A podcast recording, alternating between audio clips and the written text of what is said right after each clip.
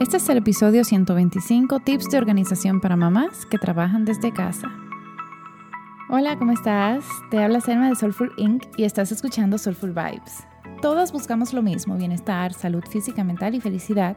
Y en este podcast me siento contigo para discutir ideas, darte tips, oportunidades y estrategias para que puedas diseñar la vida que sueñas. Comencemos. Yo estoy en diferentes grupos de mamás en WhatsApp. Y hace unos días, en uno de los grupos que estoy, una amiga mía me pregunta, bueno, pregunta en el grupo, ¿y cómo uno puede trabajar con los bebés en la casa? O sea, a ella se le estaba haciendo imposible poder hacer las dos cosas, porque ella decía, cuando estoy trabajando y escucho cualquier cosita de los bebés, a ella es mamá de, de twins, y escucho cualquier cosita de los bebés, solamente quiero salir, pero cuando estoy con ellos, como que solamente pienso en, trabajar. Entonces siento que ando como así. Em, y yo digo, wow, o sea, esos son de esos momentos que a mí se me presentaron que yo pensé, wow, realmente, realmente, realmente, aquí yo la puedo ayudar con mi experiencia de vida, porque yo soy de esas mamás que trabajan desde casa. Le conté algunas de las cositas que yo he hecho para lograrlo y de ahí fue que salió la idea de este podcast. Em, y y de los tips que yo te voy a dar en este episodio, viene mucho de cómo podemos pensar un poquito outside the box, pero también es salirnos un poco de lo que hemos conocido. O sea, como que uno cree, ah, mira, si yo trabajo, tiene que ser de 8 a 5, aún está en la casa. Entonces tú vas a ver que en este episodio yo te voy a dar algunos tips que no necesariamente van con lo convencional o quizás con cosas que no, no esperabas que yo te iba a decir. Así que vamos de una vez para ver estos tips. Número uno, el tip número uno. Em, y es algo que yo empecé a hacer después de un buen tiempo, y lo debía hacer desde el principio, es dedicarme tiempo a Arturo. ¿Qué significa eso? Yo empecé a agendar tiempo para estar con Arturo y en ese momento liberarme de ser productiva, sino estar 100% con mi bebé, porque una de las razones por las que uno emprende es por eso, o sea, es para uno no perderse esos momentos eh, esos milestones con sus hijos, poder compartir, poder experimentar todo eso. Yo, eh, y me encanta, y me acuerdo del episodio que grabé con, con Paola Elízaga, de que ella estaba diciendo que con Martina ella pudo presenciar muchos momentos. Yo también pude presenciar muchos momentos con Arturo. Yo, yo estuve ahí con sus primeros pasitos. Yo he estado ahí cuando aprendió a catear, cuando se aprendió a parar. Y mucho yo creo que tiene que ver con esto. El tip número dos es apalancarte dentro de las rutinas. ¿Qué significa esto? Observa cuando hacen algo fijo, especialmente si son muy chiquitos que todavía no tienen como un horario. Por ejemplo, yo le puse rutina de sueño a Arturo desde su primer mes. Eh, no es que dormía la noche completa, porque eso, eso no es real pero empezó a dormir como que trechos más largos. Entonces ya dormía, no sé, de 8 de la noche a 10 de la noche. Y ya yo sabía que durante esas dos horas yo podría o dar clases, porque yo doy, por ejemplo, clases de aceites esenciales o cómo emprender con doTERRA, o podía ver una película, o podía cenar, o podía tener llamada con alguna de mis líderes, pero me aprovechaba de esos horarios. Y claro, cuando Arturo ya empezó a tener sus siestas en el día también, por ejemplo, la siesta fija que él tiene es o a las nueve y media o a las 10 de la mañana, yo también me apalanco mucho en eso para poder agendar llamadas em, importantes a esa hora. El tip número tres, y este es súper importante, es delegar. Y aquí yo lo voy a dividir en delegar en tu casa y delegar también en el trabajo. Por ejemplo, en mi hogar, en mi casa, yo delego todo lo que es limpieza, cocina, lavar la ropa, etcétera. Y con Jacqueline, que es la que nos ayuda todo en la casa y también nos ayuda con Arturo, tenemos horarios para los diferentes quehaceres. Así que, por ejemplo, si yo tengo una llamada, yo le aviso a ella con tiempo para que entonces ella esté pendiente con Arturo. A sabiendas de que no todos los días se va a hacer una limpieza profunda, van a haber días que la comida va a ser más sencilla, pero eso está bien. También hay que delegar en el trabajo. Em, antes yo era la solopreneur que hacía absolutamente todo. Yo hacía los diseños, yo hacía los reels, yo hacía todo, las presentaciones, etc. Ahora yo tengo un asistente que hace todo lo que son los diseños, los diseños de las presentaciones. Em, algunos de los seguimientos de reportería, por ejemplo, de las líderes, lo hace él. Si yo voy a repurpose o, reutilizar algún contenido, por ejemplo, que yo hice en Instagram, él me lo pone en Pinterest, algo que ya yo no tengo ni siquiera que pensar. Em, y eso es muy importante, como que aprender a delegar. Y sí toca uno tomarse su tiempo, tomarse su tiempecito para enseñar. Eh, yo sé que viene mucho eso de que, ah, pero yo lo hago más rápido, sí, pero es mejor tú dedicar una hora para enseñar bien cómo hacerlo y que ya después no tenga que estar dedicando 10 minutos, 10 minutos, 10 minutos en hacerlo tú. El tip número cuatro es planificar. Y voy a explicar este punto con un ejemplo. Hay días donde yo tengo la mañana llena de llamadas o de trabajo. Entonces, lo que yo hago es que yo coordino con, con, la nana de que esté con Arturo durante la mañana y ya, por ejemplo, en la tarde, ya sea que me voy con él a alguna clase o me dedico la tarde completa a él.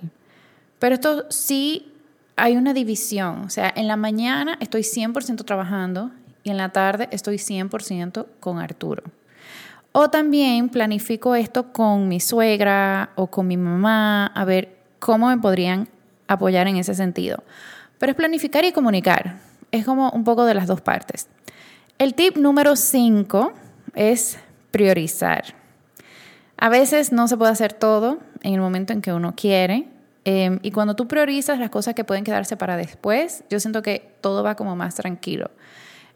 Por ejemplo, hay veces que yo quiero hacer un contenido, pero una llamada de repente es más importante que hacer ese contenido. Entonces, si a mí me toca, yo tengo solamente una hora para trabajar en algún momento del día, yo digo que, bueno, voy a tener que hacer la llamada o voy a tener que adelantar este reporte, especialmente, y esto lo digo mucho para los que creamos contenido, uno necesita tener luz, quizás tener como que algunas cositas preparadas de antemano.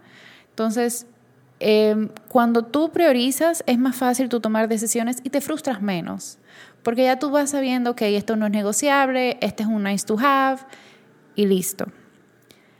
El tip número 6 es soltar. Ese sí ese sí es difícil, porque hay veces que las cosas no van a salir perfectas. Yo creo que si tú eres un poquito parecida a mí, que queremos que todos los roles en nuestra vida sean perfectos y en todo lo que nosotros hacemos nos dedicamos no solo el 100%, sino el 150%, soltar a que algunas cosas no vayan como uno se lo imaginó eh, es importante.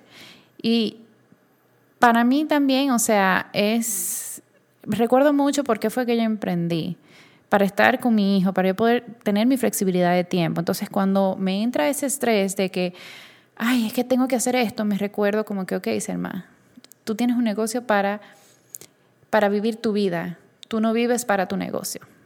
Y eso es muy clave. Otro truco que es súper importante, yo creo que quizás este puede ser fácil para otras, o sea, el tip número 7, es vete un café. A veces literalmente lo que necesitamos es salir de la casa, salirnos de donde estamos, ir a tomarnos un cafecito, no escuchar a los bebés llorando o los niños, y ahí tú puedes avanzar cosas que quizás requieran de más concentración. Em, yo personalmente no hago tanto a menudo esto porque como Arturo se va bastante donde sus abuelas, yo puedo dedicarme tiempo a mí, pero en realidad yo voy a implementar, yo misma voy a implementar este mismo tip un poquito más, porque también cuando uno cambia de ambiente, empieza a fluir la creatividad y sí.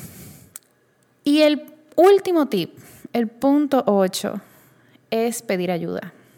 Pedir ayuda es vital y no significa que eres menos mamá, no significa que eres menos emprendedora, no significa nada de eso, simplemente significa que sabes que cuando se hace en tribu, cuando se hace en comunidad, es más fácil. Y desde que yo me mudé a República Dominicana, para mí tener mi mamá y mi suegra, o sea, las abuelas de Arturo, ha sido clave, porque ya puedo coordinar con ellas, como le había dicho en los otros tips, yo puedo coordinar con ellas los días, vamos a decir, yo necesito hacer mucho contenido un día, entonces se va de pasadía donde mi mamá y ellos gozan muchísimo. O una mañana yo lo necesito para mí y se va donde su otra abuela, donde mi suegra. Y así, con ellas también, él va cultivando esa relación, va va como que uniéndose un poquitico más y definitivamente hace que todo sea más fácil. O sea, no necesariamente tenemos que echarnos esa carga extra arriba. Y esos son como que los tips que yo he ido implementando. Realmente me ha ido súper bien. No significa que son los únicos. Posiblemente a medida que Arturo vaya creciendo, ya cuando vaya a la escuela, yo misma haga ajustes. Pero yo todo esto también lo he ido aprendiendo gracias a poder emprender en equipo, poder emprender con otras mujeres, con otras madres que han pasado por lo mismo y que cuando yo puedo unirme, hablar con ellas, eh, o sea, muchos de estos consejos vinieron de esas llamadas en equipo, o sea, además de los grupos de WhatsApp, esas llamadas, yo hablando con las otras chicas que emprenden conmigo, wow, ¿qué tú has hecho? Mira, yo hago esto y esto me funciona. Y definitivamente hace toda la diferencia.